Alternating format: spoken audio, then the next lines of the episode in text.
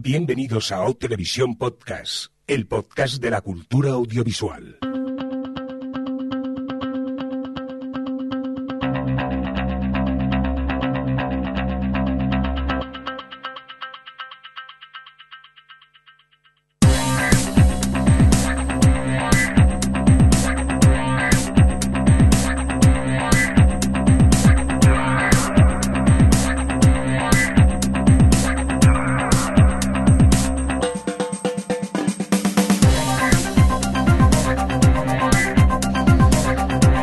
¿Qué tal? Bienvenidos y bienvenidas a Televisión Podcast, el podcast de la cultura audiovisual. En esta nuestra edición 226, dicho en términos más televisivos, la EC, la, la, la EC, la S11E04.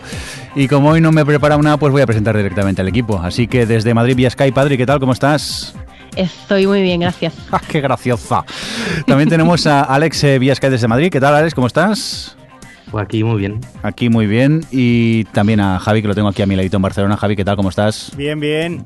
Dios, cuánta originalidad. No, ¿eh? a ver, que iba a decir algo, pero yo me lo he chafado, Adri. Ya, ya, Oh. ya, ya veo que os, os chafáis los chistes.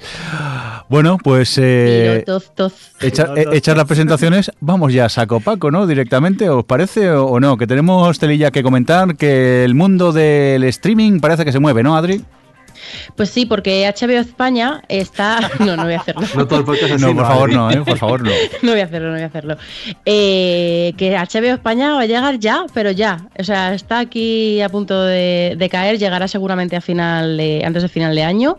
Todavía no han dicho fecha, pero ya esta semana pasada eh, han- se ha- se ha- está activada la página oficial de que es hbohispana.es y ya te puedes ahí apuntar a la lista de correo para que te manden todas las novedades y tal. Y ya hay un poco de. Se saben.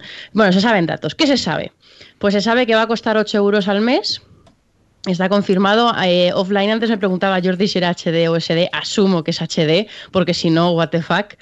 Y luego de- eh, decían que, que los 8 euros eh, permitirían, vamos, que la cuenta permitiría tener dos, dos cuentas simultáneas, o sea, o dos visionados simultáneos. Ah, y luego, bueno, pues tendrá muchas series, de, toda- bueno, todas las series de catálogo de, que son propias de HBO. Muchas las emitirá a ritmo de Estados Unidos, aunque todavía no hay cosas concretas, porque, bueno, eso se irá viendo serie eh, por serie.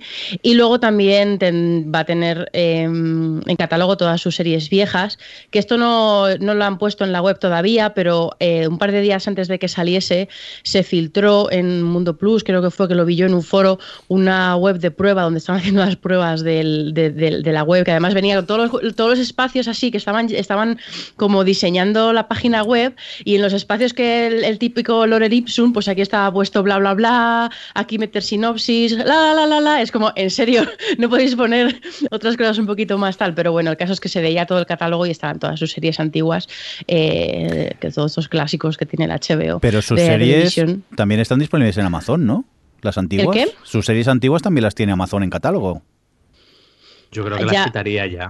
Claro, ¿Sí? yo creo que las habrán quitado. De todas formas, una cosa que ya se ha visto con, con algunas cosas que ha confirmado HBO es que yo, se han cuida- cuidado mucho de si vendían derechos a cadenas o a plataformas, eh, el- las cadenas lo que han hecho ha sido no venderlas en exclusiva, porque Movistar va a seguir teniendo las series de HBO, pero ya no en exclusiva, claro. O sea, que se han curado, o sea, que si alguna está y coincide con Amazon, eh, también va a estar en HBO, porque se, han- se ve que se han cubierto las espaldas en ese sentido, porque hay series que tienen eh, otras cadenas eh, aquí en España, en plan Fox y tal, que las va a tener HBO, por ejemplo, eh, Pues- porque no las han vendido en exclusiva. O sea, no- no sé cómo funcionará. Movis- Movistar dijo, le leí en Twitter que dec- decía oficialmente que eso, que Juego de Tronos, VIP y Silicon Valley y Girls Mm. creo que también eh, seguirían emitiéndolas ellos, es decir, se va a emitir simultáneo. Solo Claro. que la diferencia es que eh, el servicio de HBO pues lo podrás ver directamente ahí online y, y John B pues va un poco como va.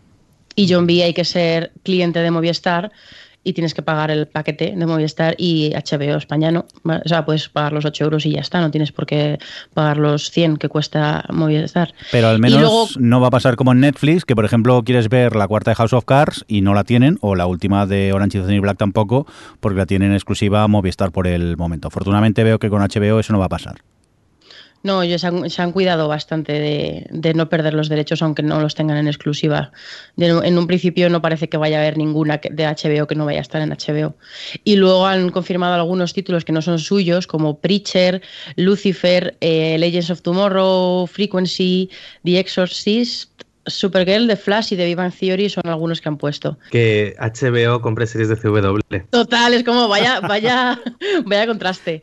Y luego, pues bueno, en la web oficial ya han puesto trailers de, pues eso, de serie de Westworld, de, de The Young Pope, en fin, tienen y se puede ver de hecho los dos primeros capítulos si te suscribes, te mandan un enlace para que puedas ver los primeros capítulos de The Night Of y de, mm, Vinyl. de vinil. Sí, eso. Y luego, pues bueno, también han confirmado, porque todo esto, bueno, el día que se anunció a la pobre Tatiana Carral, que es la, jefa de prensa de HBO España, que tiene ahí su cuenta de Twitter, la frieron a preguntas y yo las he ido recopila- recopilando todas, eh, han confirmado que incluso habrá series que emitan a ritmo de Estados Unidos, aunque no sean de HBO. O sea, que van a- va a haber emisión semanal, aunque no sean sus propias series. Lo que pasa es que ya no sabía decir títulos concretos todavía. Y. mm, y ya está, y que, que hay, un- hay rumores de que harán un evento a finales de noviembre, pero todavía no se sabe nada al respecto. Y bueno, hay ganas ya de que venga HBO España, ¿no? Vamos a tener aquí todas las cosis. Madre Vamos, mía. ya no nos va a dar abasto para, para tanto sistema de streaming. Vamos a tener la guerra, la guerra que esperábamos de Netflix HBO. ¿O no? ¿Os acordáis hace unos años cuando deseábamos que llegase Netflix? sí, aquí, hombre, si siquiera? hombre va a venir aquí Netflix. Y- y, sí, y fíjate ahora cómo estamos aquí, que estamos Con sobrepasados casi. Y espérate que Nos no estaba solo... pensando cuando teníamos esos largos debates que nos duraban 45 minutos hablando Sí. de que no podíamos ver las cosas de forma legal y ahora a ver quién se descarga el Juego de Tronos ilegalmente.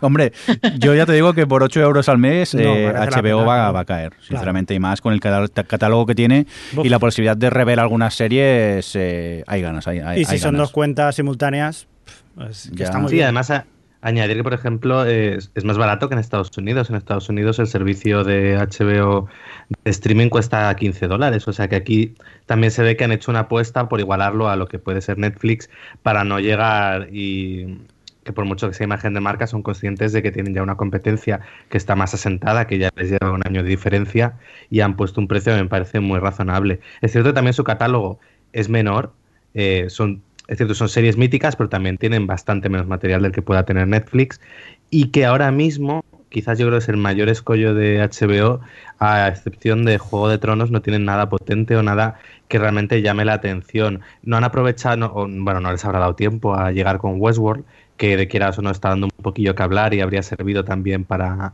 lanzar Bueno, pero el piensa que con, con Westworld, cuando se abra el canal en España, va a estar completa. Que seguramente la utilicen para Bien. hacer campaña, porque ya la, van a estar los 10, seguramente. Pero- cuando, cuando- Piensa, Alex, que lo que decías de que el catálogo es menor que Netflix, acuérdate cuando llegó Netflix a España.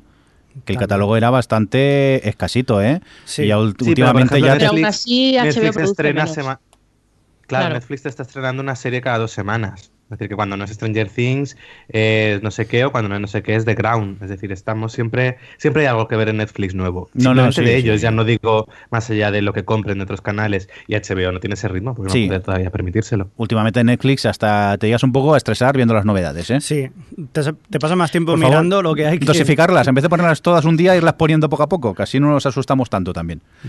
Que tela que cada día hay más, más catálogo por ahí.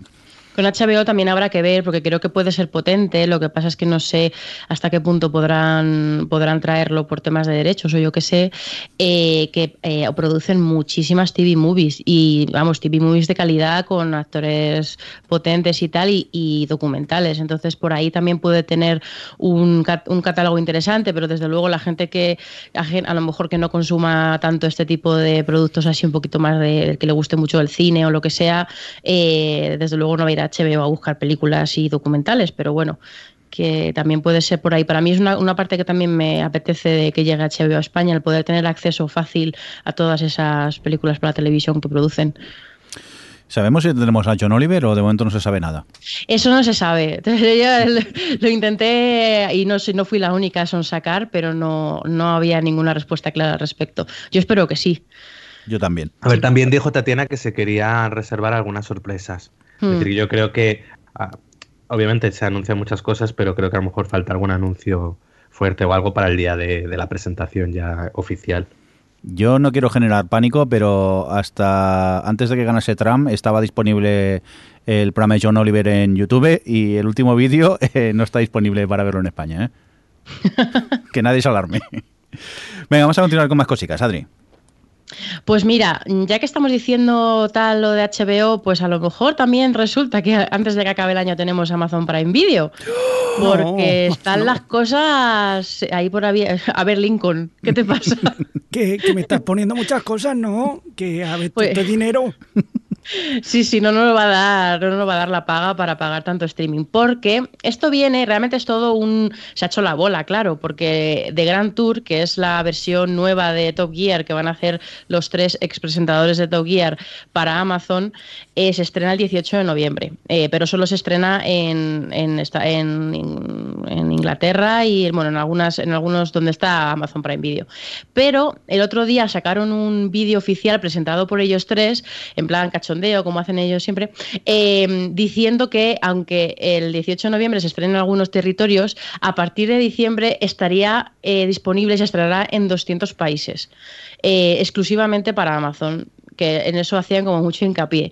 Entonces, claro, 200 países al final es también en, los territorios en los que está Netflix aproximadamente. Y lo de exclusivamente para Amazon quiere decir que va a aprovechar su plataforma.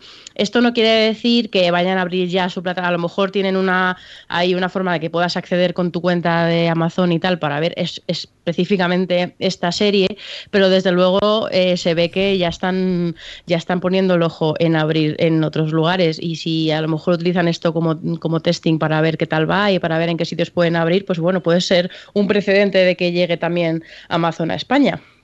No sé cómo veis el tema vosotros. Yo me estoy reservando ya realmente casi todas las series de Amazon para cuando llegue, porque sé que va a acabar llegando. Y como ya estoy encantado con el Amazon Premium y el Amazon Prime, pues. Ay, no, el Prime Now.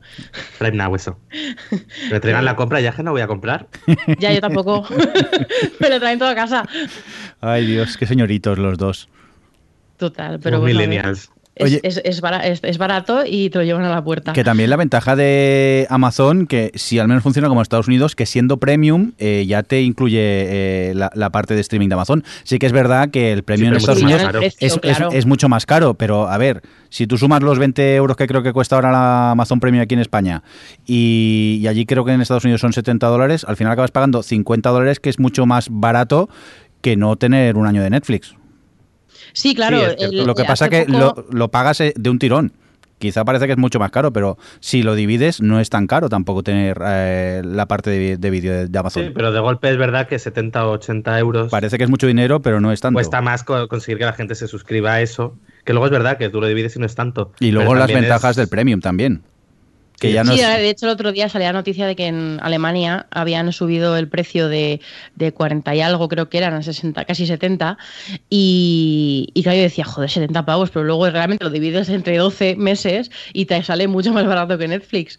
Entonces, no sé, eh, a lo mejor plan, se plantean en algún mercado poner el que puedas pagar dividido, pero desde luego si viene con ese precio, me parece un precio estupendo ya teniendo en cuenta que yo pago los 20 de, del premium de Amazon.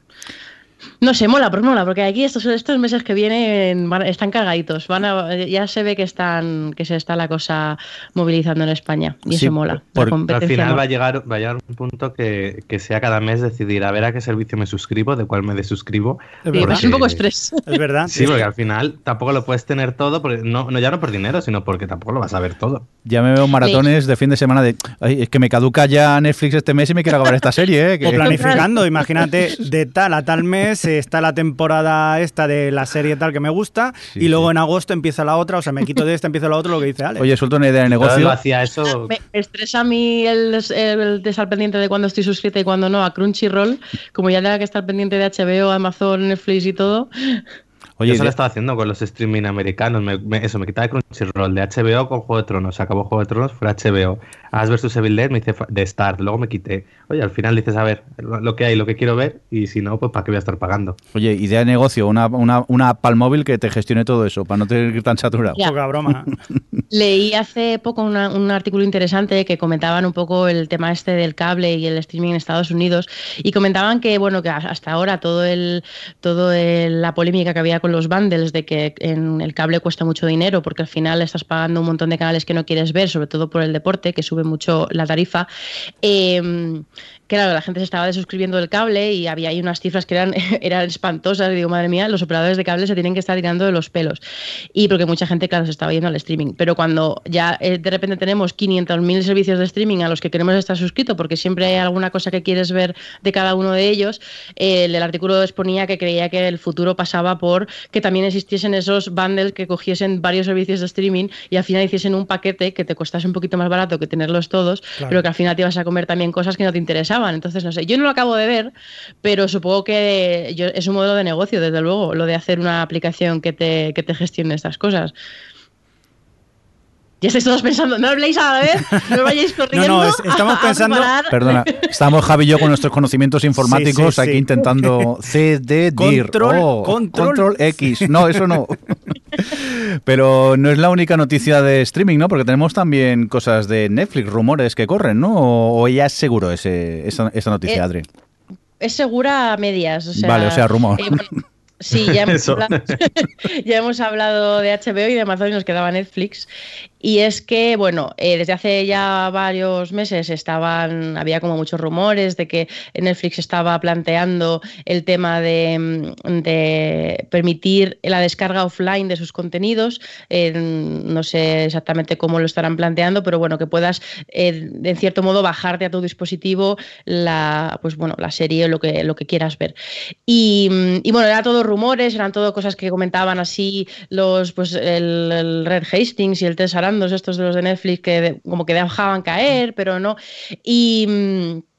Hace poco, pues en una, en una entrevista, de Sarandos, que es el jefe de contenidos, confirmó que ya la función en eh, existe, ya la están manejando y que próximamente va a llegar. Y incluso tenían ya contratadas una, una empresa que se llama espera, le voy a encontrar, Pantera, que es la que está dedicada a pues, todo lo que haya detrás técnicamente, están haciendo toda esta plataforma para que se pueda hacer. Y, bueno, todavía no, eh, eh, todavía no han especificado cómo va a funcionar, porque es un nuevo modo en el que no, pues eso, no, necesitas conexión a internet para verlo, pero claro, ellos también tienen que gestionar los derechos para esto.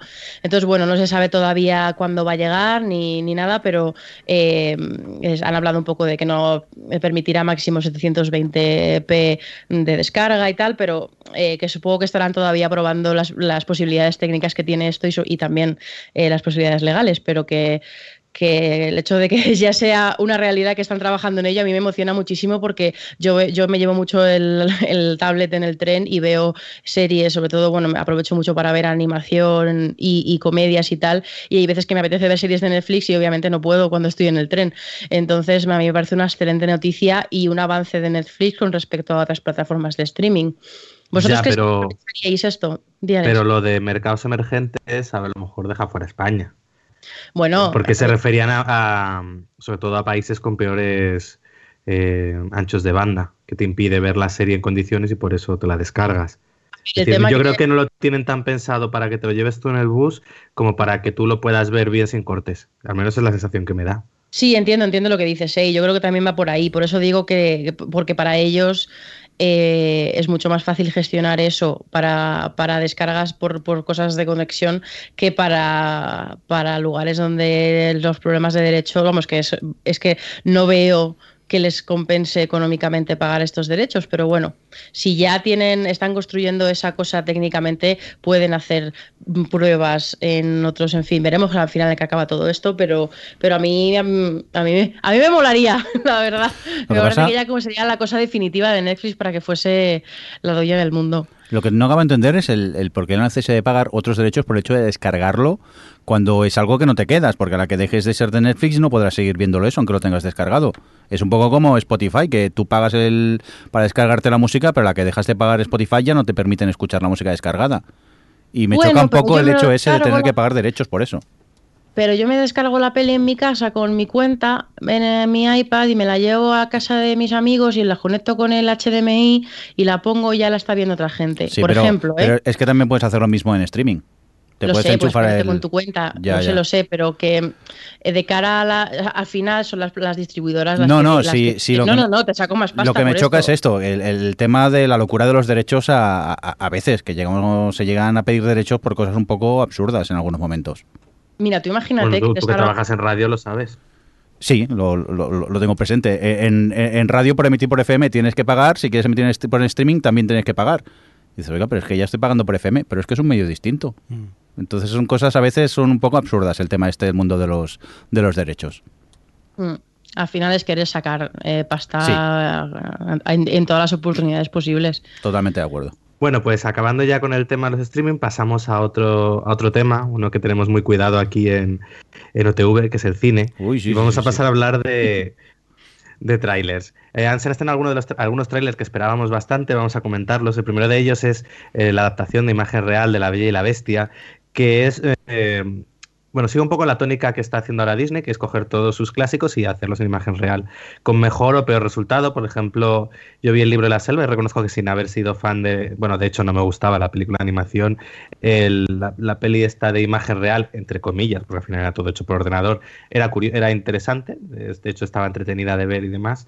Pero aquí en La Bella y la Bestia lo que se ha podido ver es que han cogido y han hecho un calco plano a plano de, de lo que era la peli de animación y, y ya está. No, no parece que busquen nada más. ¿Habéis visto vosotros el tráiler? Sí, Y Sí, sí. es lo que tú dices, es, eh, pues, eh, es copiar directamente lo que hay. Pero bueno, no sé Pero qué, es que qué gracia tiene, pero, pero bueno, está bien. Mm, está como muy. eh, Los, los interiores esos que muestra y todos los escenarios y tal, están como muy currados y a la vez se ven como todo muy falso, muy acartonado. Porque Disney Ellos es están falso. como dejados. Ella está. ella está como muy dejada, ¿verdad? Como que, Totalmente. Bueno, me han llamado para esta peli, voy a hacerla porque sí, pero bueno, pero luego me voy a mi casa. cobrar, para cobrar. Y, y, y- y lo de lo de ya cuando he visto al candelabro y al reloj, bueno, venga, va. Pero es que la tetera es que es para. em- em, o sea, todavía no me puedo creer que eso les haya parecido buena idea. Ponía uno en Twitter, ridículo. Ponía uno en Twitter que me hizo mucha gracia, decía, eh, la, te- eh, mi- la tetera es de lo que están hechas las pesadillas. Totalmente, da bastante yuyu. No, pero, Pero sí, en general a mí me parece muy, mucho circo, Di Jordi. no, tenéis que entender que si lo del libro de la selva funcionó, pues dijeron, a ver, ¿qué podríamos sacar más? Mm, Vamos a por el- la bella y la bestia y habrán pensado, a ver si lo hacemos barato, que así contra sacarnos más beneficio también. Tampoco se lo Pero es Sí, pero por ejemplo, el libro de la selva no buscaba copiar plano, a- es decir, era la misma historia, tenía cosas que eran similares, pero no como película te contaba lo mismo, pero a su manera. Pero es que aquí, al menos lo que te deja ver de la Bella y la Bestia es que ni siquiera este ha sido voy a contar lo mismo, pero eh, no sé, de otra forma, sino que voy a coger la película como si fuese un storyboard, la, la peli de animación, y voy a hacerla en imagen real. También pensar real. que es simplemente el tráiler, que a lo mejor han buscado eso expresamente. Y luego la película tampoco sea tan, tan parecida a la, a, la, a la película de animación. A mí me sorprende eh, porque quizás eh, La Bella y la Bestia es una de las películas que están catalogadas como, en el fondo, una de las películas más machistas eh, que pueden haber. O sea que, y sin embargo, ah, pues Emma, la, buena de Emma, pues eh, es un- bastante feminista. Pero bueno, supongo que igual han, han dado un toque ahí y, y a ver qué tal. Sí, eh, lo que iba a decir yo va un poco en esa línea y es que a mí desde el principio me pareció muy mala idea hacer esta adaptación a imagen real porque ya en, en dibujo en dibus pues bueno te entra mejor esta chica que se enamora de una bestia y tal pero yo cuando me imaginé la secuencia esta de, de la Bella y la Bestia en la que están en la nieve y, y tienen una, una- esta canción en la que se enamoran y tal y pensaba en una bestia de verdad y en esta chica y, me y es que no me parece buena idea la zoofilia Zoofilia. Sí, sí, la zoofilia me parece una idea, eh, muy buena idea para hacer una película así. Y, además eso, en el tráiler se ve, a la,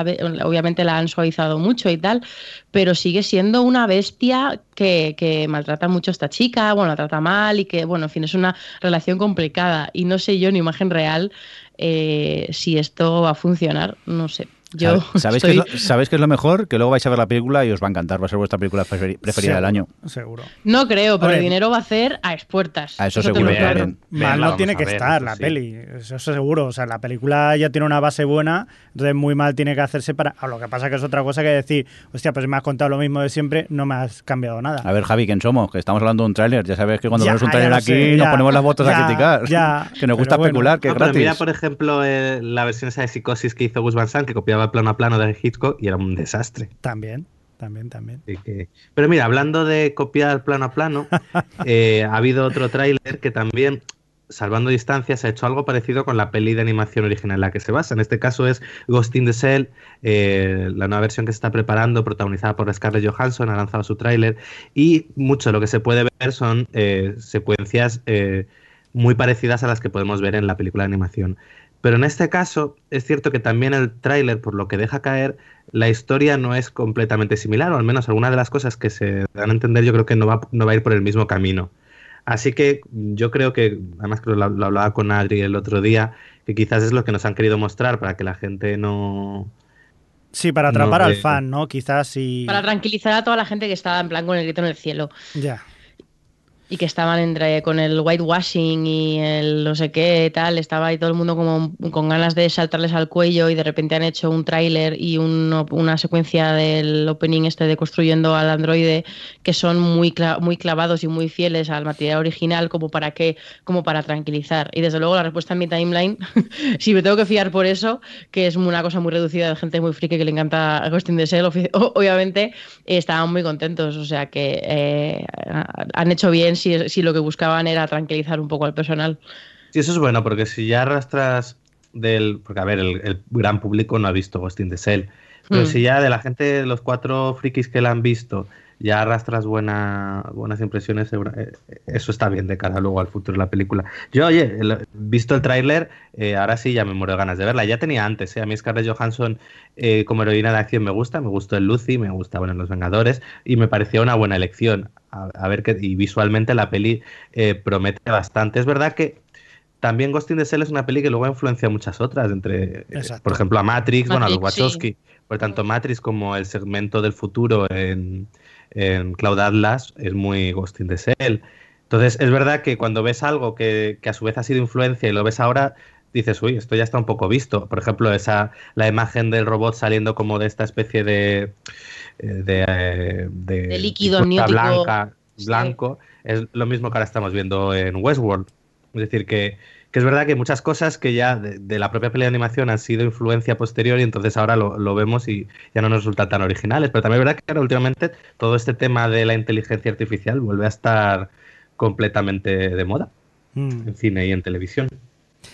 A mí, yo la verdad que soy súper mega fan de, de Ghost in the Shell. Fue la primera película, la película que fui a ver al Festival de Sitges en el año 97, o sea, ya, imagínate, ya casi 20 años.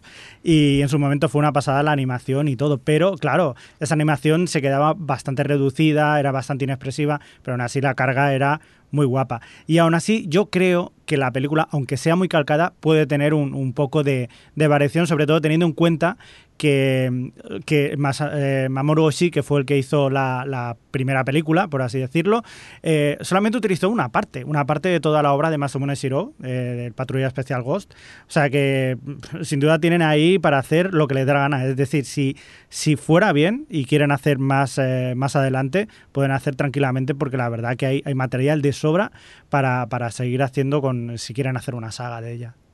Además, la- me parece que si hiciese una segunda parte no, no adaptarían Ghost in the Shell 2, eh, Innocence, porque No, esa sí no, que es Dios. completamente inadaptable. sí, sí, sí. sí. la imagen real. No, pero Eh, tienen es una peli que a mí muchas. me encanta, pero que reconozco que eso es imposible llevar al público occidental en una superproducción. Luego han hecho, por cierto, eh, hicieron el, el Ghost in the Shell Arise, eh, porque hicieron primero Sí. la serie, la serie de animación, eh, Ghost Y in the- Standalone Complex. Standalone Complex y ahora han hecho el, el, el Arise que no hace mucho que salió, me parece que son cuatro ovas. O sea que si alguien quiere eh, adentrarse dentro del mundo de Ghost in the Shell, pues es una buena oportunidad para ver la película y luego entrar pues, en, en las dos temporadas y, y en, los, en los cuatro ovas que hay. Pero ver la película original, no la edición 25 aniversario. No, no, no, esa Que le metieron animación nueva Sí, hecha por ordenador y canta mucho. y tanto. la, la original que Sí. su nivel de animación es impresionante, el nivel de detalle de los fondos, de, de todo. Es decir, que no, no se ha quedado antigua. Yo eh, os recomiendo de todas formas, si veis Ghost in the Shell, eh, la versión en la que tiene una entrevista con el, con el director, Mamoru Oshii, que empieza a contar eh, por dónde, de dónde viene y por qué quiso hacer la película. Le hacen una entrevista y la verdad que es chulísima. Incluso la cerveza, que hay un momento que se ve cerve- eh, bebiendo cerveza, una cerveza española, y cuenta por qué bebe esa cerveza. Ahora me has dejado con las ganas. Ah, ¿de cerveza o de la historia? De las dos cosas. Venga, Alex, más cositas. Y el último avance que ha salido, esto ya es más para los frikis, es el del live action que están haciendo en Japón del anime Full Metal Alchemist. Yes. Eh, a ver, el anime a mí eh, me parece, bueno, y el manga, que también lo he leído entero, me parece de, de lo mejor que ha salido de Japón en los últimos años. Y esta adaptación, pues bueno, es lo que pasa con los live action de Japón, que me da miedo, Sí. porque suelen ser muy circo. Eh, suelen intentar ser muy literales en la adaptación de estéticas y de cosas, que una cosa te funcione en animación no quiere decir que lo vaya a hacer eh, un personaje, un japonés con una peluca rubia y trenza rubia. Entonces Claro, a mí eso es lo que miedo.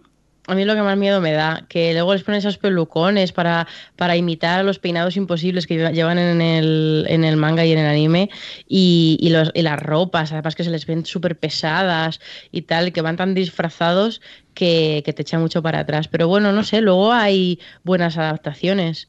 A mí me gustó mucho la de Kenshin y la de Death Note no estaba mal, pero... Y también las hay Pero- muy malas. Acuérdate de Attack on Titan. O sea que. Ah, yo no he visto la de, eh, la de animación, Bien. o sea, la de live action. Vale. Yo vi la ser. película, pero de animación. Pero no sé, Full Metal Alchemist Brotherhood, que fue, es el que he visto yo, me flipó. Y, y ahí, ahí, o sea, si lo hacen bien, puede ser una película muy interesante. Porque habla de cosas, además de a ver qué tono, esa es otra cosa con Full Metal Alchemist, que a ver qué tono eligen para la película, porque precisamente es una de las cosas que más eh, atraen de- del anime. El otro día, eh, precisamente, estábamos hablando sobre, sobre este teaser. Estaba hablando con mis amigos frikis y decíamos que, que en- entre ellas, eh, Full Metal Alchemist es una de las mejores historias que, se han escrito últimamente tanto en el manga. Eh, y también comparándolo con, por ejemplo, Monster, eh, aquella serie, aquella serie de mangas que hicieron también anime y que en principio tiene los derechos comprados Guillermo del Toro y que ya veremos si acaba haciendo una serie de ella, pero la verdad que como historias son de lo mejorcito. Si Full Metal Alchemist, ojalá comprase alguna televisión, un Netflix, los derechos y te hiciese una serie de imagen real, eso sí. Mm. Nada más que de pedir esta juventud, nada más que de pedir cosas. Venga, vamos a cambiar de tema, volvemos a la televisión porque eh, Adri nos trae un ranking aquí. De, de, ¿De qué va este ranking? ¿De dónde has sacado eso? Pues mira, eh, a ver, como de, de TV y de Numbers, como todo lo que tiene que ver con audiencias. Pero lo he visto esta semana y me ha parecido interesante porque hace un poco de todo el, de todo el lo diré, lo que se ha ido estrenando este año nuevo en Sí. Estados Unidos hace un ranking eh, a- a, pues con las con los a- bueno yo he puesto aquí el que tiene que ver con las demos que es un poco lo que importa más luego haré una- un super mega resumen de lo que más gana en el en el diferido que también lo tiene muy en cuenta y solo contaré un par de casos como muy eh, sorprendentes pero he pensado que sería buena idea comentar un poco las series que más están triunfando por, pues por poner un poco en perspectiva y a la vez aprovechar para, para comentar nosotros lo que hemos seguido viendo de aquellos pilotos que comentamos en el primer capítulo. ¿Os ¿Parece, os parece bien? Me parece correctísimo. Venga, adelante. Pues venga, eh, en el- vamos a empezar por el, en vez de ir de 10 a 1, que es como muy típico, vamos a empezar directamente por el 1, que es DC Sass, que esta, esta de NBC, que ha sido como el exitazo de este año, de entre las nuevas, ha cautivado totalmente con su tono diabético y, está en un 2,6 en ratings, que no es para nada, nada del otro mundo, ya veis cómo están ahora las cosas en, la audiencia americana, en lo que es el, mismo, digamos, el día de emisión. Y, y nada, eso, con seis episodios están en, en el número uno. Yo creo que ninguno de nosotros ha tenido. ¿A ti te toda- gustó? Me ¿Qué has gustó prim- pasado? Pues mira, lo que ha pasado es que eh, hay una de las tres tramas que me da tanta rabia porque es tan ñoña y está tan azucaradísima que me tira un poco para atrás, porque sí que las otras, sobre todo hay una que me interesa mucho, pero sobre todo así un poco por comparación con otras que me apetecían más. Y como no tengo tiempo, pues se ha ido quedando ahí atrás. En algún momento supongo que la recuperaré, pero de momento no ha sido de las que he elegido seguir. Así que mira, ahí se ha quedado, con toda la gana, con todas las que le defendí yo en su momento.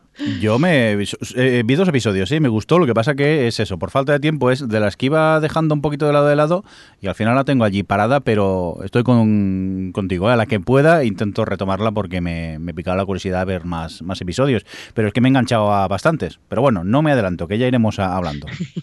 De, eh, fijaros lo que decía del, del rating, que es, This estaba la primera con 2,6 en las audiencias del mismo día. Estaba mirando la tabla de las de un poco con el más 3, o sea, con los tres días siguientes del diferido, y subía hasta el 4,1. O sea, ya la cosa no me extraña, vamos, que aquí tenemos la prueba de por qué ya las cosas no las cancelan con tanta prisa y por qué se empeñan mucho en intentar no dar los datos del mismo día, porque al final las cosas suben, suben mogollón con el diferido. Pero bueno, más cosis. En el segundo puesto está Kevin Can Wait, que yo creo que aquí le rechazamos todos esta, esta sitcom super mega clásica de la CBS. Que, que, el gusto que tienen los americanos por ese tipo de comedias es que es No es por la comedia, es por el actor. Este señor no sé por qué gusta mucho en Estados Unidos. Y a mí me pasa igual, yo no me hace ni nada de gracia, pero parece ser que en Estados Unidos sí que les funciona y ahí está, que está en la segunda posición en este, en este ranking. Luego está la comedia de acción de los machos, Arma Letal, que está en la tercera. ¿Cómo os quedáis? Yo ya os dije que era un buen procedimental de acción. Sí, es entretenida. Sí, entiendo que, esté por aquí. Sí, sí. Y que no lo haga Limitless. ¿Cómo la suelta? Bueno, eh, en el cuarto puesto, y ya dentro de poco vamos a entrar en las que vemos nosotros, que son las que no le gustan a nadie, aparentemente, está Bull, que es este otro drama de CBS, que es un drama legal, que no sé si aquí, aquí lo rechazamos de hablar de él, pero yo vi el primer capítulo y me pareció atroz, en plan de, risible, de un señor que se dedica a, le contratan los, los, abogados para que haga un estudio súper mega mm, em, pormenorizado y avanzado y tecnológico de los jurados y que para decidir a quién, a quién meten de jurado y cómo son de manipulables y tal, y todo era imposible. ¿No la habéis visto ninguno? No, yo vi el tráiler y cuando vi que estaba para verla, como que se me olvidó un poco verla, así resumiendo.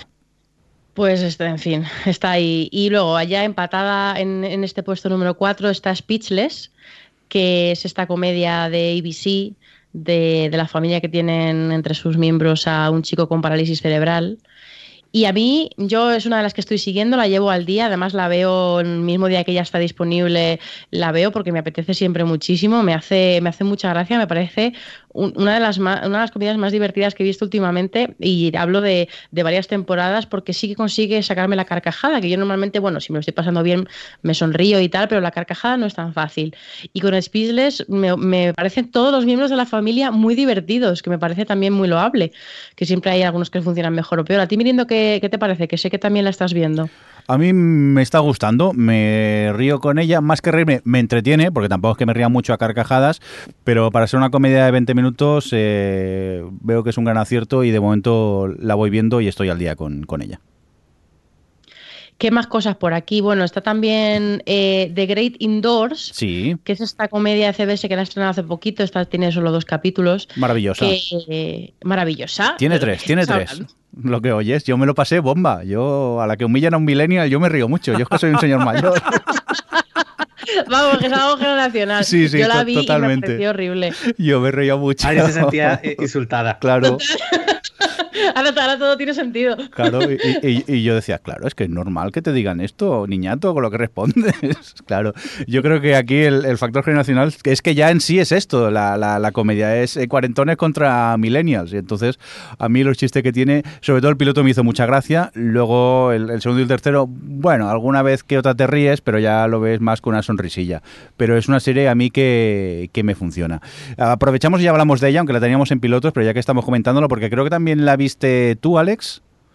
Sí, a mí me pareció moderadamente simpática. Y Adri la odió a muerte, por lo visto. No la odié a muerte, pero me pareció eh, súper rancia y no me hizo gracia ningún chiste, me parecía todo... Es que a mí estas comedias tan artificiales ya, de oficina y de risas enlatadas y tal, es que me, expulsan inmediatamente, ¿no? Ya no, no me, cuesta mucho entrar. Y ya ahí tienen una barrera que muy, muy pocas, o yo diría que ahora mismo ninguna, consiguen que, que superar. Mm, o sea, quiero decir que yo no consigo superar esa barrera. Pues yo ya os digo que, a mí me, funciona. ¿eh? El, chiste este de jóvenes contra adultos me, hace gracia. Soy así de así de simple, pero The Great Indoors es una de esas que veo al día y nada, la que está en el capítulo intento, intento verla. Venga, más cositas, Adri.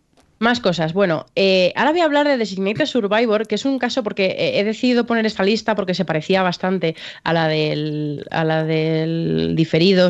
pues puede variar un poco del puesto arriba o abajo, pero las series son básicamente las mismas en el top 10.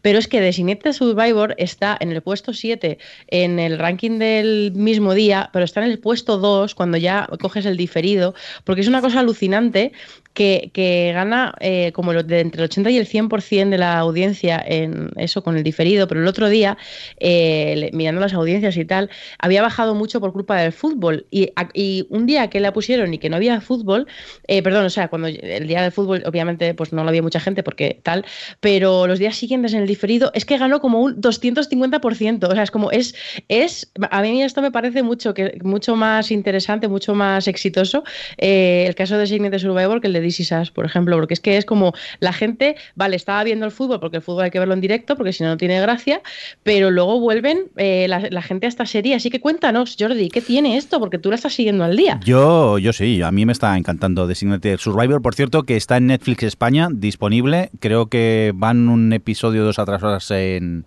en cuanto a Estados Unidos, pero la podéis ver allí y diría que han hecho traducción literal y es eh, superviviente designado o algo así en, castellano si la buscáis. A mí me está gustando el, el, tono este que tiene así de thriller, que ya me lo han contado en otras miles de series, pero me mantiene el interés. La compararía muy a grandes rasgos como un Homeland descafeinado completamente, pero que la trama esa que hay por en medio, esas intrigas, esas traiciones, a mí me mantienen el interés y es de las que también voy, voy viendo al, día y yo la, recomiendo mucho. No os esperéis Homeland, para nada, pero mm, como thriller político está bastante curiosa. Y curiosidad aparte, se lo decía el otro día, eh, resulta que uno de, los malos malosos se llama Catalán. ¡Catalán, catalán! y no se llama catalán y de apellido Calvo.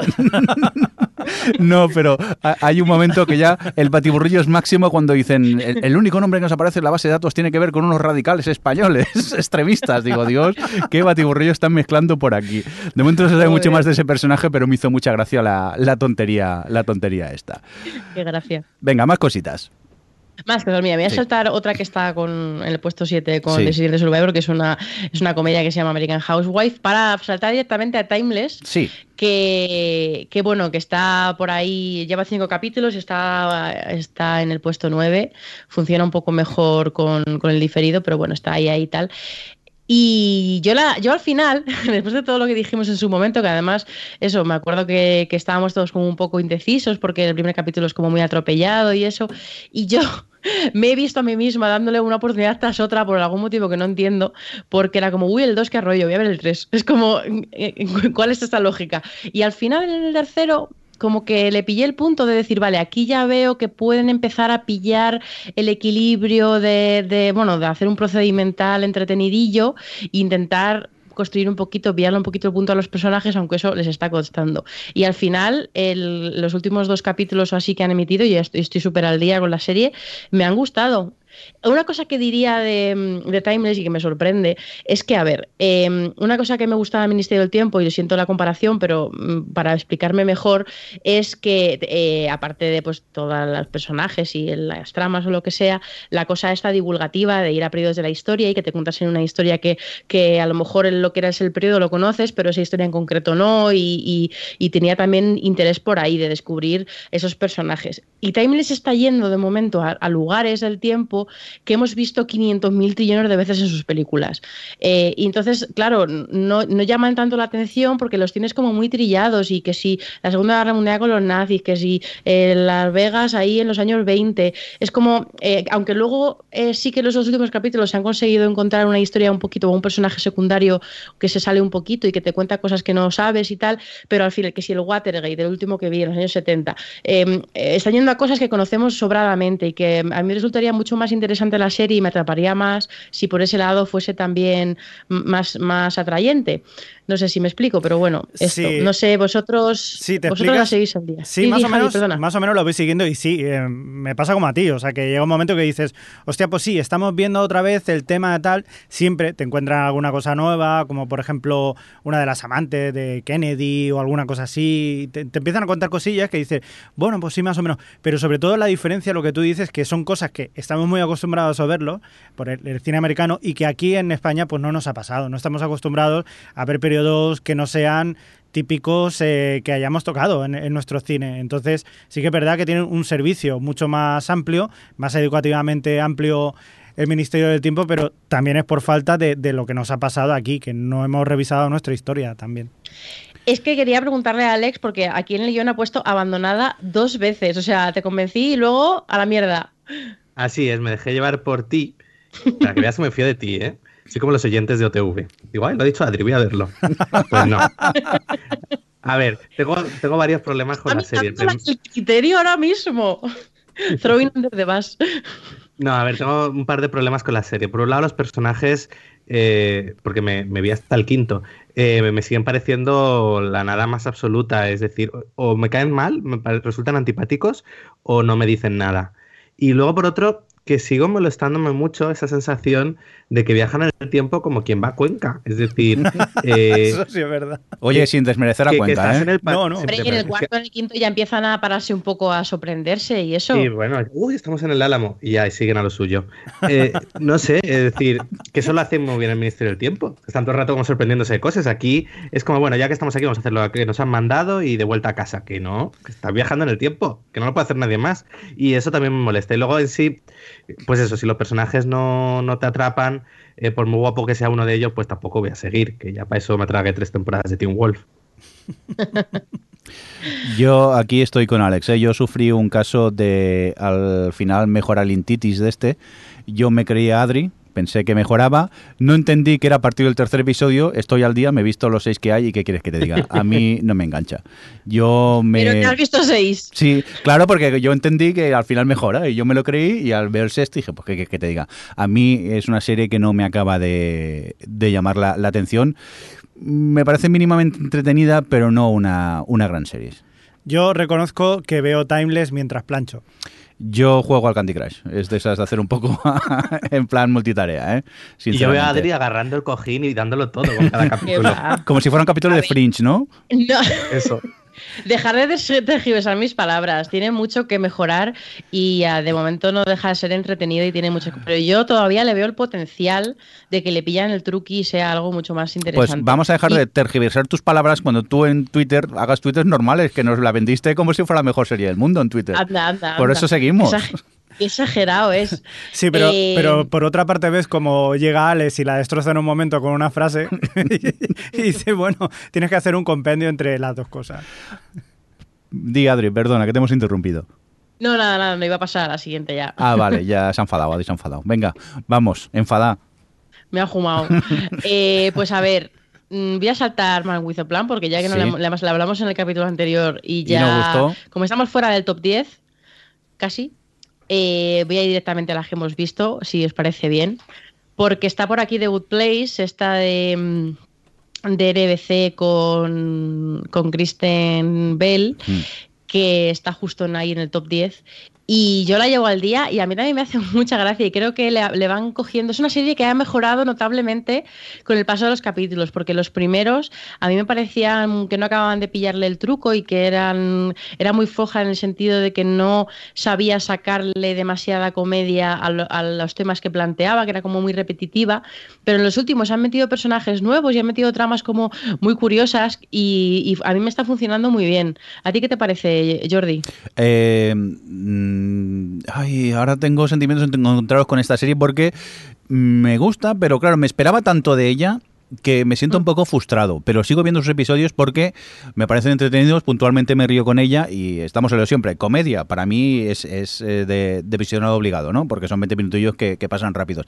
Pero le tenía tantas esperanzas que aún me defrauda un pelín y ¿eh? creo que aún tienen que... Pero los últimos, ¿no crees que los últimos tres o cuatro cuando ha, han, mejorado, han mejorado mucho respecto al principio, pero aún les claro. falta un poco acabar de, de pulir cosillas, ¿eh?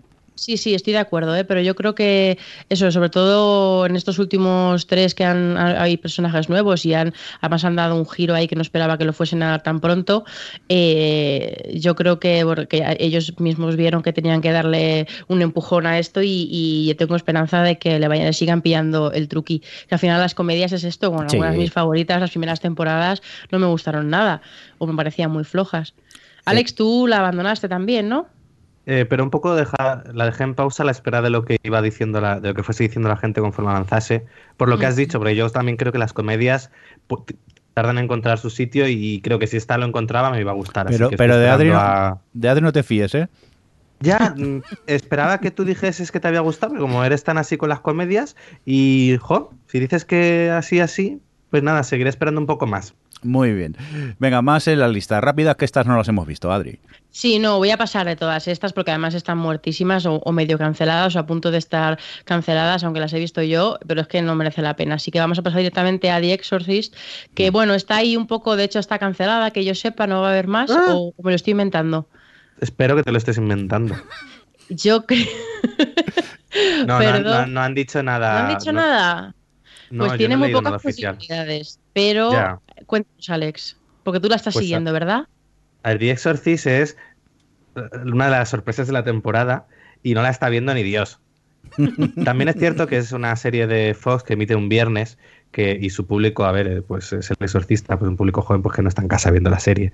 Pero he de decir que llevando ya, creo que llevamos siete capítulos, eh, no puedo hacer más que recomendarla, creo que aprovecha muy bien todo el universo del exorcista para crear una serie propia, no se limita a contarte no es coger la película El Exorcista y alargártela durante 10 episodios, sino que empieza a desarrollar una historia, una mitología propia, eh, va por su camino, tiene personajes interesantes y en el quinto o sexto episodio hay un giro muy chulo que lo cambia todo. Eh, yo la, la, verdad que os recomiendo verla, creo que es de estas series que funcionan, que como adaptación de peli sorprenden para bien. Y, y, deberéis echar un vistazo, sobre todo ahora como va a llegar con HBO, que es una de las series que trae el servicio streaming de HBO, darle una oportunidad porque puede que os sorprenda. Eh, lo malo que yo pensaba al principio que era serie limitada, luego leí una entrevista con, con el productor ejecutivo de, de, la serie y dijo que no, que realmente tiene pensada varias temporadas para continuar esa mitología que está creando. Pero vistas las audiencias, me es temo que ni que siquiera en el diferido, ¿eh, Alex? No, no sube apenas. Es una... No, no, yo creo que, que al igual que a veces venir de una peli te puede ayudar de cara a que se comente, también puede jugar en tu contra. Yo creo que, que la gente piensa que una serie del exorcista no, no tiene que mucho de contar y no se han acercado a verla y ver que sí, que realmente sí puede haber algo ahí interesante. Y lo mismo le pasa a la siguiente, que tiene aún mucho menos audiencia. Bueno, pero estamos hablando de CW, no es comparable un, un 0,3, que ya es, es, lo peor en CW que en Fox. Pero, pero sí, bueno, está ahí un poco que de hecho eh, CW ha, casi, casi las ha cancelado porque ha dicho que no va a tener más de los 13, porque normalmente a las series americanas estas eh, del, de, de, network abierta les dan 22 capítulos por temporada, pero inicialmente contratan 13 y luego ya hablan del famoso back nines en el que aumentan la temporada a, a completa y con Frequency y No Tomorrow han dicho que, que no, que no va a haber más y que de momento no, no la han cancelado, pero bueno, es, es, como un paso previo a que la cancelen. Y es una claro, pena yo... porque, Didi. No, que confiaba que como el año pasado habían renovado Crisis Girlfriend también con, con las mismas cifras, hmm. digo, bueno, a lo mejor, pero no. Claro, el problema de Frequency, porque bueno, no Tomorrow es que ni la menciono, eh, es que eh, Crisis Girlfriend por lo menos sí que tuvo una especie de fandom ahí que hablaba de ella y yo, que en su momento no la seguía, eh, veía que la gente comentaba sus números musicales, o sea, como que sí que tenía ahí un, un rollito que le que daba conversación. Y sí, como respaldo crítico. Claro, y claro, eso también. Y como tenían el acuerdo con Netflix, pues dijeron, pues venga, hacemos otra temporada. Pero Frequency no está teniendo este tipo de respaldo ni por la, ni por la crítica, que no la ha puesto mal, pero tampoco es una de estas que adoren, ni mucho menos, y luego que no, no tiene conversación, entonces no creo que tenga mucho futuro, la verdad. Y es una pena porque a mí me está gustando, es una serie eh, que te sorprende con cada capítulo porque cuando piensas que ya le has pillado el truco y ya crees que va a ser cuál es la o sea, cuál, qué estructura va a utilizar para todos los capítulos, de repente viene uno y, se inventa otra forma de utilizar este, esta conexión temporal que hay entre los dos protagonistas. Y, bueno, como eso, sobre todo funciona tan bien la relación entre ellos dos, son unos capítulos que se ven muy bien y sobre todo eso, a mí me gusta como ver cómo aprovechan esto narrativamente, siempre son bastante ocurrentes y, me gusta. Tía, eh, ¿también la estás viendo, estás al día y eso?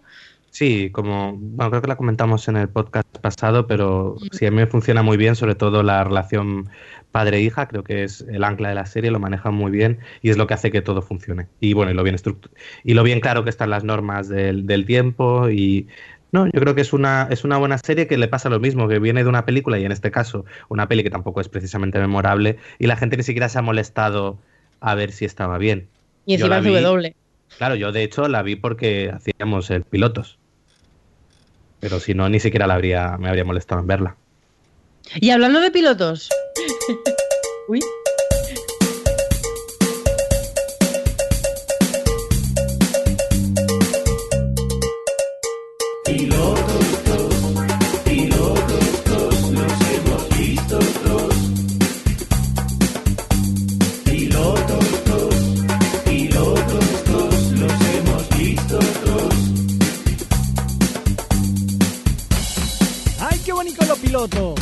Muy rico, muy rico. Bueno, pues vamos a hablar de pilotos tal y como indicaba Adri y para ello vamos a empezar ay, con The Crown, Dios mío, que no me conozco. Venga, cuéntanos, Adri, ¿de qué va esto de The Crown? Yo, pues mira. esa No, no, nueva que lo cuente la, que lo cuente la señora. Venga, sí, Cuéntanosla. Bueno, pues lo voy a contar. Eh, este, The Crown es una producción de, de Netflix, eh, la cual pues eh, solo he visto dos episodios, pero creo que yo que en sí está basado en la, en la vida de la reina Isabel II, ¿no? De Inglaterra. Así Claro. a grandes rasgos, Sí. ya está, vale. No es que, esté basado, es que es ella. Vale, vale, pero me refiero que digo, no sé si luego evoluciona y hay más, o bueno, digamos que siguen a la familia Windsor, para entendernos. Yo es una serie que pensé, ¡buh, qué perezoco! Y digo, bueno, va, me pongo el piloto y a los 10 minutos la quito y al menos he dicho que empezaba a verla. Y estoy enganchadísimo. O sea, he visto tres solo y estoy deseando acabar el podcast para irme a ver más episodios. No sé qué me pasa con esta serie, que narrativamente, tal y como me cuentan la historia, me tiene súper enganchado. No sé si a vosotros también os pasa. Pues ya verás el cuarto. Uy, no me digas eso. me ¿El voy, cuarto venga. cuál es el de la niebla? Sí. Sí, está muy guay ese capítulo. A mí eh, me pasó exactamente lo que a ti, Jordi, porque fue como, uff, serie histórica, encima con la realeza británica, qué pereza me da, paso de todo. Pero cuando empecé a, leer cosas y ver que la gente hablaba también de ella, fue como, bueno, venga, vamos a, a asomarnos. Y me dejó completamente noqueada el primer capítulo, sobre todo por la, la producción. El nivel de producción es alucinante, el dinero que se han gastado y cómo luce en cuanto a escenarios, en cuanto a, a- a extras, en, en fin, eh, la producción en general. Es una cosa eh, impresionante. Que Y- cuesta lo mismo que Juego de Tronos, cada capítulo. Wow. Ya, ya. Me Sí, sí, creo, me lo 10 creo. millones, es una pasada.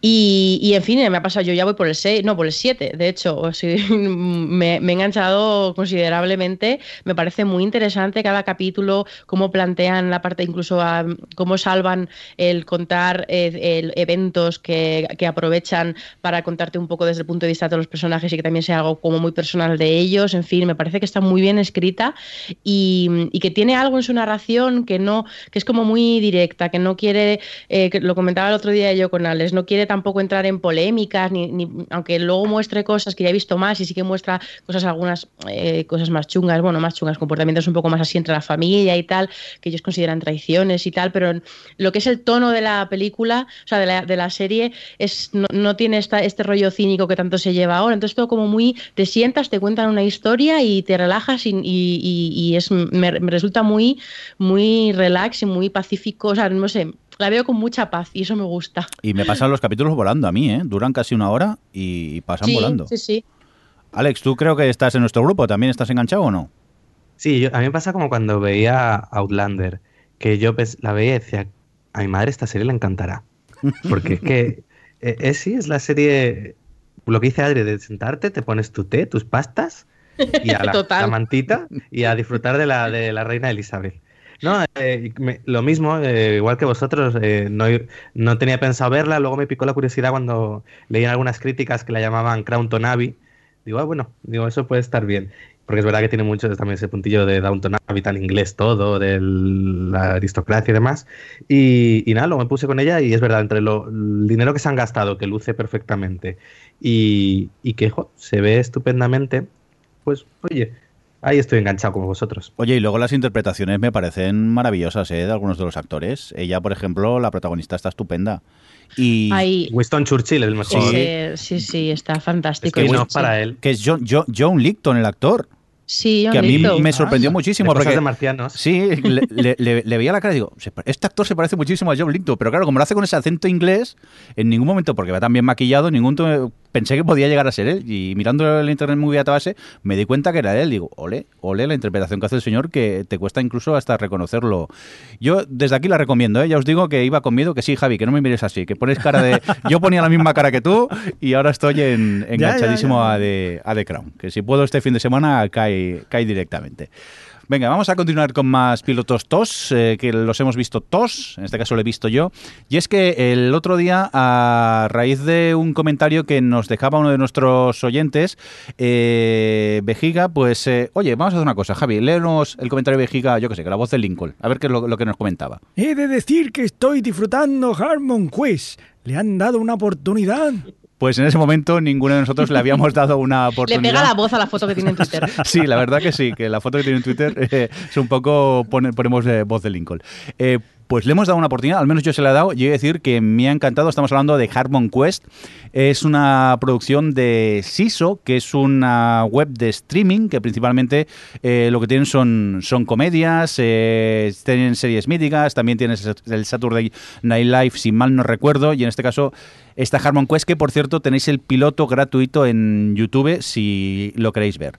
A grandes rasgos, es una producción de Dark Harmon, Harmon el creador de Community, el cual pues eh, él tiene un podcast llamado Harmon Town, del cual por cierto hay un, un documental sobre este podcast. Que, su serie se llama Harmon Quest. Sí. Qué poco ego, ¿eh? Sí, él, él mismo lo dice en el primer Es episodio, que no creo. aguanto. Yo tengo relación amor-odio. Hay momentos que lo odio y hay momentos que adora a este señor. Y su podcast es altamente recomendable. Eh, pueden tratar desde el tema más desagradable posible eh, en el mundo, eh, escatológico 100%, y en cuestión de segundos pasar a temas sensibles y que te hacen soltar una lagrimilla que, que alucino mucho con, con la, la facilidad que tienen de, de hacer eso. Bueno, perdón, lo que os quería contar. El podcast, eh, en la parte final tienen un máster y con entre ellos juegan a rol. Pues aquí han hecho eso, han transcrito un poco la parte este del podcast, lo han llevado a la televisión. Entonces están ellos sentados en una mesa jugando a rol y tienen siempre un famosillo que es uno de los personajes que de, de la partida de ese, de ese episodio. La gracia de eso diréis, joder, están jugando a rol, qué. Sí y no, porque a ellos en la mesa los vemos al principio de la presentación y luego a partir de aquí, a partir de la mm, valga la la partida que han eh, eh, eh, desarrollado, eh, vemos toda la partida en animación.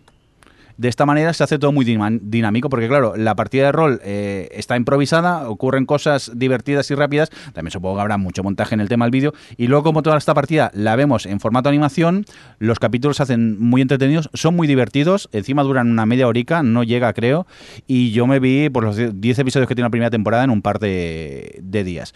Es una serie distinta ¿eh? y diferente, pero si os pica la curiosidad y este concepto de llevar eh, una partida de rol a la televisión, es un concepto bastante bastante curioso y me alegro de haberle hecho caso a, nuestro oyente, eh, Vejiga en Twitter, que nos hablaba de esta serie y yo desde aquí la, la recomendaría. Creo que ninguno de vosotros más la habéis visto. No, no, gracias. Entonces es que la historia de amor de, de Darren Harmon y Adri es, vamos, es, es imposible. imposible, es un amor imposible. La Harmon, desde aquí, Sí, te, sí, te- sí, sí, sí. pues te llamamos para que hables con Adri. Sí, habla, ya te daremos el teléfono para que hables con, con ella. Oye, The Great, eh, The Great Indoors ya la hemos comentado antes eh, cuando estábamos haciendo el ranking, así que nos vamos ahora por este eh, Good Behavior que habéis visto tanto Adri como tú, Alex. Pues cuéntanos un poquito de qué va esto.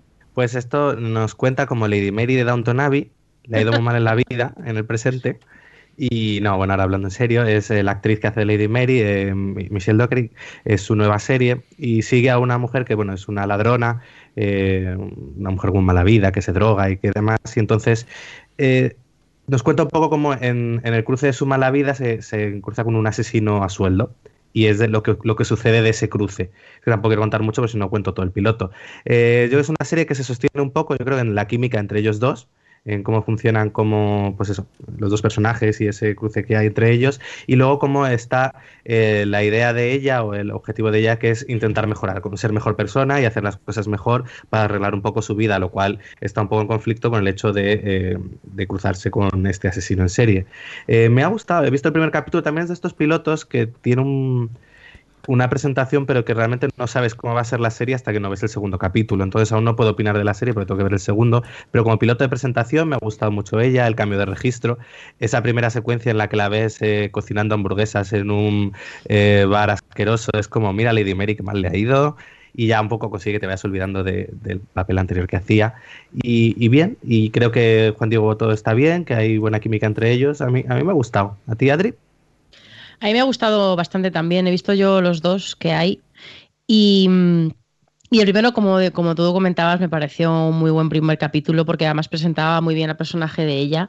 Ese, me gusta el punto que tiene, me parece un, un personaje muy interesante porque es, tiene como muchos grises, tiene un poco de tendencia al autoboicot, que es algo que se ve un poco más en el segundo capítulo, tiene ese tira y afloja todo el tiempo con ella misma y, y el Michelle Dockery consigue darle un carisma como muy atrayente al personaje y es lo que más me está gustando de momento. El segundo capítulo es menos contundente que el, que el primero, pero porque claro, en el primero ella se plantea un, quiere ayudar a una mujer, no lo diré más, y eso es muy potente y genera un clímax ahí muy potente. Y en el segundo, pues bueno, al final el tipo este se dedica a lo que se dedica y, también genera situaciones de estrés. Pero aquí sobre todo es eso, es ver a ella ese tira y afloja que tiene consigo misma con respecto a lo que está haciendo, a la relación que tiene con él, a la relación que tiene con, el trabajo a, lo que se dedica y a lo que eso supone eh, moralmente y tal. Y, mm, pero también se siente atraída sexualmente, se siente atraída por el universo, o sea, por el rollo lujo al que él la expone, en fin. Eh, me gusta por, sobre todo por ella dentro de ese, de ese entorno. Y el final del capítulo es, es pues eso, al final te deja con muchas ganas de ver el siguiente también. Así que yo esta me la he quedado fijo porque me parece muy interesante y, y en fin, yo la recomiendo, la verdad. Y ella es que está estupenda. Es una cosa, tiene un tiene una fuerza el eh, Michelle Dockery que me ha dejado loca. Bueno, ya que me gustaba mucho en, en Downton Abbey, pero claro, este personaje me parece bastante más complejo y lo hace estupendo. Muy bien, pues. su voz. Sí. Tomamos nota de este Good Behavior y vamos a continuar con eh, más eh, pilotos que hemos visto. En este caso estamos hablando de esta producción de BBC Class. Alex, cuéntanos, ¿de qué va esto?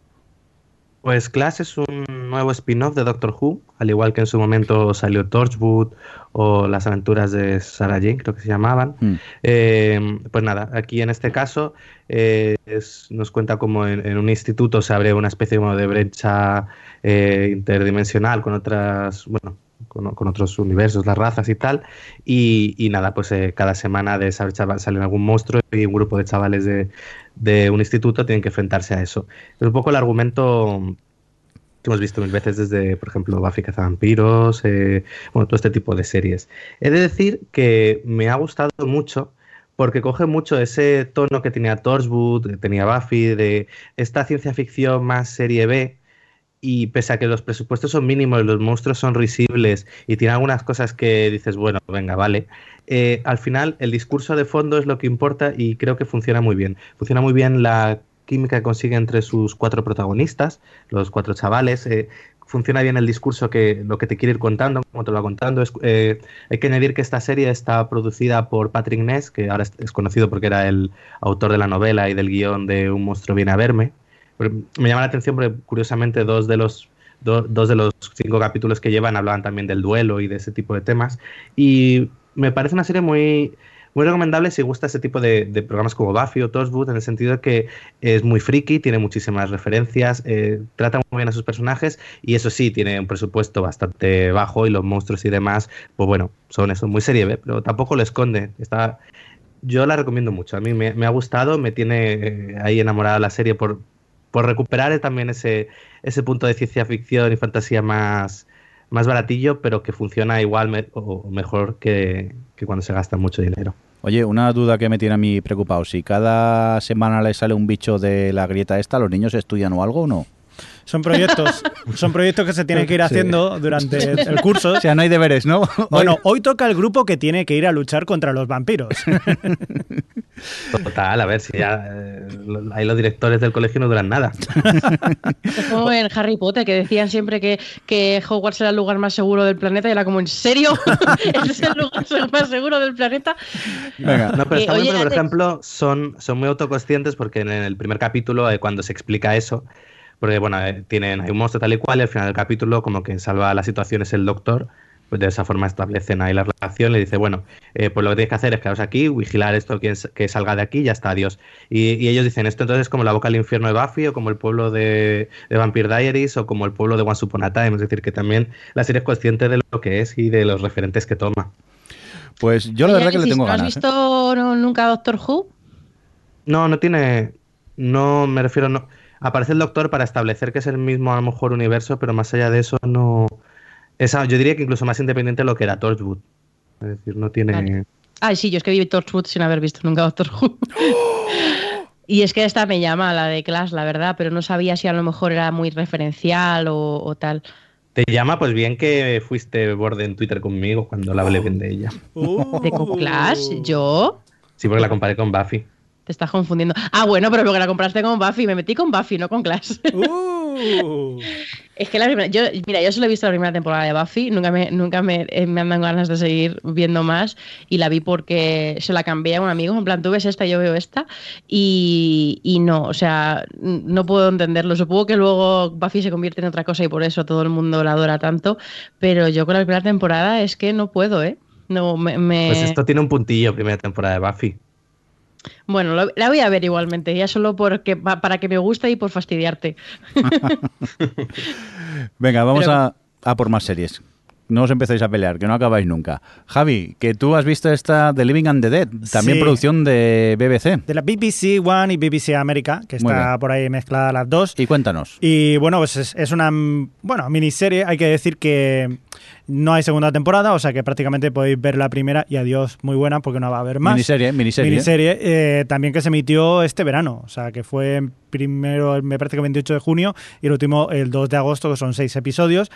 Y cuenta la historia pues, eh, de una, familia bueno, una familia, una pareja del año, en el año 1894, un joven psicólogo en la época victoriana que se va desde Londres a, la a casa de su madre en medio de Inglaterra y va a cuidar de la casa porque su madre se encuentra mala y, es una granja pues eh, que ellos dicen, pues mira, ya que estamos aquí, pasamos de la gran urbe, que aquí hay mucho jaleo, que empiezan a haber coches y, hay asesinos y cosas así. Nos venimos aquí a la granja, que, está muy bien, y nos vamos a montar y vamos a poner tractores y todo eso, y ya verás tú que vamos a poner algo moderno y guay aquí. Como mola. ¿Y qué pasa? Pues que la casa está un poco como embrujada y empiezan a aparecer cosas raras. ¿Y da yuyu, da miedo o qué? No da yuyu, no da yuyu. Lo que pasa es que hay una cosa como sobrenatural, que se empiezan a escuchar cosas y tal, y al final del primer episodio es como, oh, what, ¿qué? ¿Qué es esto? Y es un poco como un what the fuck. Sí, eh, sí, sí, sí, pero más pero para fantástico. Sí, sí, sí, para bien, fantástico y tal. Em, no acabo de verla, porque ya os digo que solo he visto el primero, pero me han dicho que el final quizás es un poco más flojito porque ya más o menos te lo vas viendo venir. Pero bueno, si os apetece, la verdad que es disfrutable, sobre todo porque es de rollo costumbrista, pero además con algo que es así fantástico y de terror, así por decirlo, en la época victoriana, y está guay, está guay. Muy bien, pues tomamos nota de este The Living and the Dead. Hasta aquí la de pilotos que hemos estado viendo estos días, pero tranquilos, que hemos visto más cosas, pero como tiene una sintonía vamos a ponerla, que nos ponemos todos a bailar. Cosas que hemos visto y queremos destacar. Cosas que hemos visto y queremos destacar. Cosas que hemos visto y queremos destacar. Cosas que hemos visto y queremos destacar. Bueno, pues en cosas que hemos visto y queremos destacar, me acabo de dar cuenta que solo han visto cosas eh, Adri y Alex. Así que vamos a darle paso a Adri. ¿Qué nos quieres comentar, Adri? Pues mira, yo voy a comentar primero que os he hecho caso y que he visto Midnight Dinner, Mm, que la comentasteis en el capítulo anterior. Y igual que yo, ha habido varios, eh, varios oyentes que lo han puesto por Twitter. Me acuerdo de Rubén Lamas, pero ha sido varios que han puesto que os habían seguido porque la vendisteis muy bien, la verdad. Y me ha gustado, me ha sorprendido. Lo que pasa es que me esperaba quizá otra cosa, porque es una. me- es como si estuviese viendo una sitcom japonesa. Una- o sea, un- pero una sitcom como muy. O sea, que no quiero decir cutre porque no es la palabra, pero, pero muy loca toda. Y, Japonesa, ¿Qué- qué- ya lo has dicho. Sí, japonesa.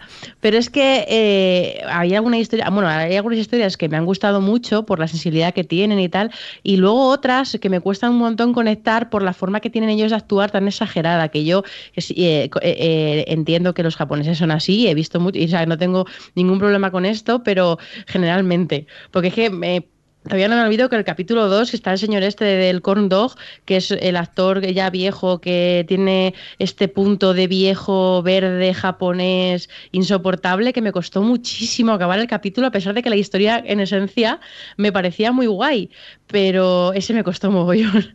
Pero mira, mm, me, me ha pasado como Jordi con el tema de la comida porque me acordé al ver ese capítulo de los corn dogs cuando los comíamos Alex y yo estando en Japón, que nos encantaba ir a 7-Eleven ahí a última hora y, y cogernos uno para cenar y, y he aprendido cómo hacerlos. en plan, me acordé y dije, voy a buscar la receta y los he hecho. Y están muy ricos. Así que, Alex, ya sabes. Sí, le sí, una sí, yo he visto la foto. y, y nada, pero me, me alegro, os, os doy las gracias por recomendármela porque, porque me ha gustado un montón y creo que, que consigue en 20 minutos que duran apenas los capítulos y, y con esas historias tan, sen- tan sencillitas y tan andar por casa eh, consiguen conectar, que, que conectes mucho con ellas a pesar de eso, bueno, que son cada capítulo es una historia diferente. Y me encanta el, el dueño del, del restaurante así con su cicatriz, es como todo muy, muy japo, está, está muy bien.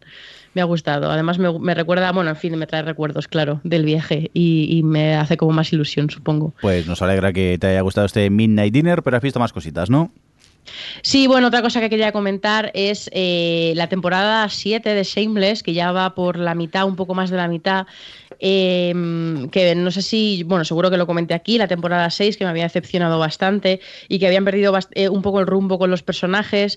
Y aunque en su momento se notó los últimos tres capítulos cómo querían resetear todo esto que habían, que no les había salido bien en la sexta, y la séptima me está encantando, otra vez ha vuelto a, a tener la esencia que tenía siempre, me, me gustan, además otros años me pasa que otras temporadas que, mm, que, bueno, al haber tantos personajes hay, hay líneas de trama que te interesan más que otros.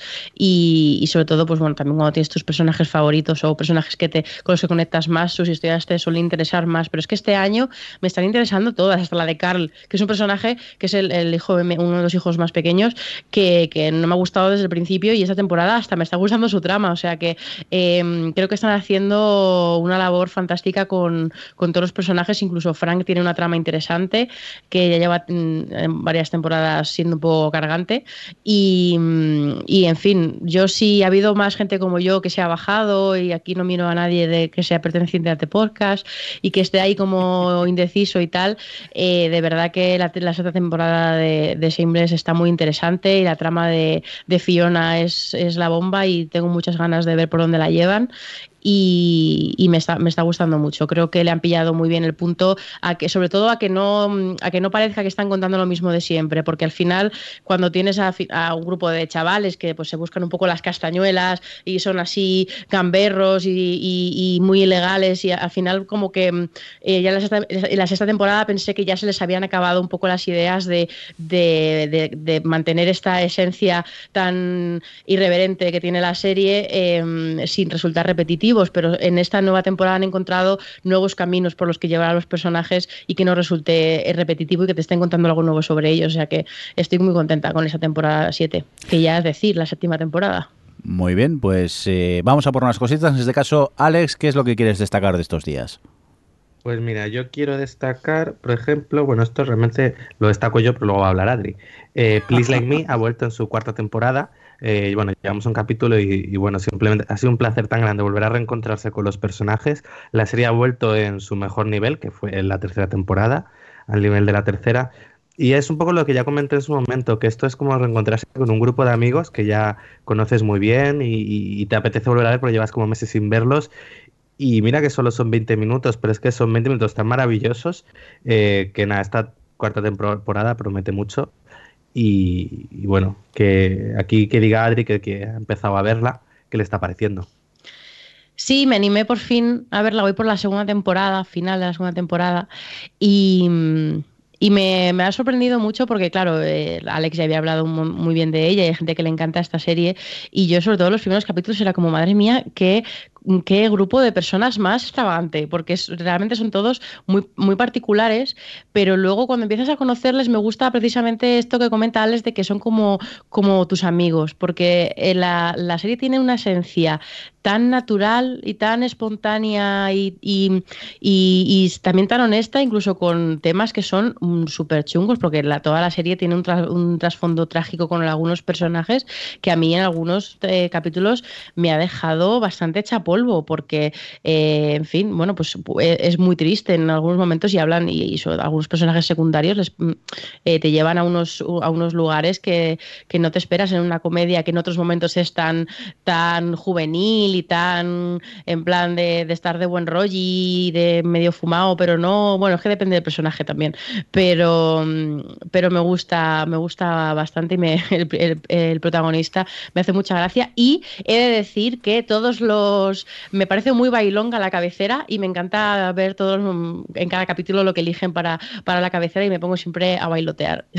me pone de muy buen humor. Venga, pues eh, vamos a poner unas cositas. ¿Qué más has visto, Alex?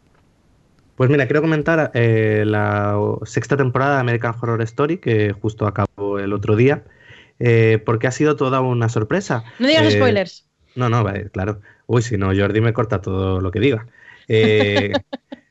Pues ha sido toda una sorpresa. Yo, eh, American Horror Story, realmente solo he visto completa la primera temporada, el resto las abandoné a medias. Y iba aguantando hasta que veía que eso era un sin Dios, un desastre que no iba a ningún lado, y las dejaba. Y con esta última temporada que hicieron, no sé si recordáis, una promoción eh, muy de jugar al misterio, de no contar en torno a qué iba a girar, pues me picó la curiosidad. Y dije, bueno, voy a ver primero, no pierdo nada, luego abandono y ya está. Eh, y me picó. Y, y, la serie comienza con algo que también recuerdo un poco la primera temporada, que es un matrimonio que se muda a una casa nueva que han comprado en medio de la nada, que es enorme, tiene pinta de encantada. Pero bueno, lo de siempre, te compras y te gastas los ahorros en eso. Y a partir de ahí eh, es curioso porque está contada una estructura en la que hacen una recreación de lo que sucede. Entonces tú estás viendo, eh, por un lado, a los, en teoría, como protagonistas reales que les ha sucedido lo que, lo que te están contando y a la vez estás viendo recreaciones con otros actores de lo que ellos cuentan. Entonces tienes al mismo personaje, podría decirse, contándote las cosas y a la vez interpretado por, eh, por otro actor. En este caso, por ejemplo, la protagonista pues es Lily Rabe cuando cuenta las cosas y Sarah Paulson cuando recrea lo que ella cuenta. Es una estructura muy curiosa. Entonces, eh, picado un poco por eso y porque por primera vez en muchas temporadas American Horror Story conseguía dar miedo, eh, me quedé ahí y luego decir que ya sin spoilers eh, va sorprendiendo. La serie tiene luego varios giros a lo largo de sus 10 capítulos que hacen que vaya todo a una más. Eh, llega a ser, a veces da miedo, pero también puede ser muy divertida, es una temporada con momentos realmente divertidos. Y me ha sorprendido porque, oye, eh, ya parecía agotada, Hotel no gustó a casi nadie, las audiencias bajaron mucho y ya parecía que el formato como que quizás no daba más de sí. Y ha llegado en esta temporada, se ha... dado como un lavado de cara, ha vuelto un poco a los inicios, porque yo creo que uno de los problemas de American Horror Story era que cada vez era más excesiva, cada vez eran personajes más eh, rocambolescos, más eh, todo ese universo Murphy que todo que yo creo que al final expulsaba un poco al espectador porque ya no había nada de horror, ya era simple desfase. Y yo creo que aquí ha vuelto un poco a, los inicios, a una casa encantada con monstruos sustos, y a partir de ahí ha ido desarrollando toda una temporada que Además, no ha perdido conforme avanzaba, porque también era todos los problemas de American Horror Story, que se le iba mucho la pinza conforme avanzaba, y también se ha beneficiado de que esta temporada solo eran 10 capítulos.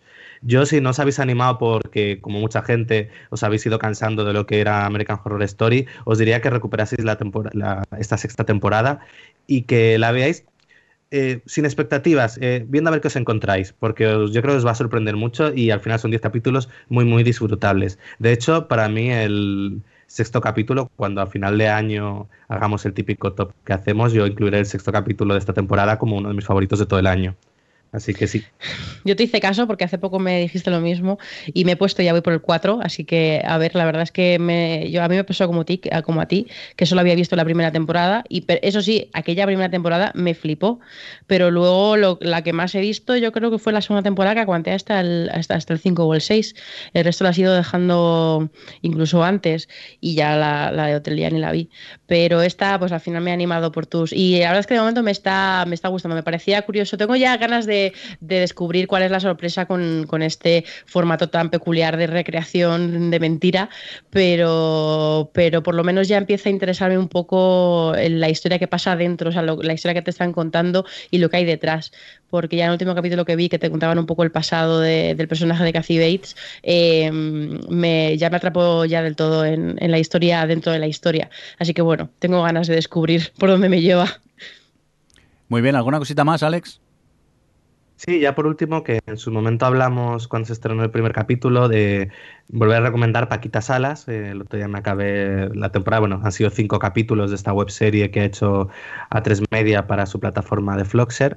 Y, y bueno, decir que los cinco capítulos me, han encantado, sobre todo creo que ha conseguido mantener el nivel que, que mostraba en el primero, ha sabido mantener esa sensibilidad, ese, equilibrio entre la vergüenza ajena, eh, los personajes entrañables, eh, la autoconciencia.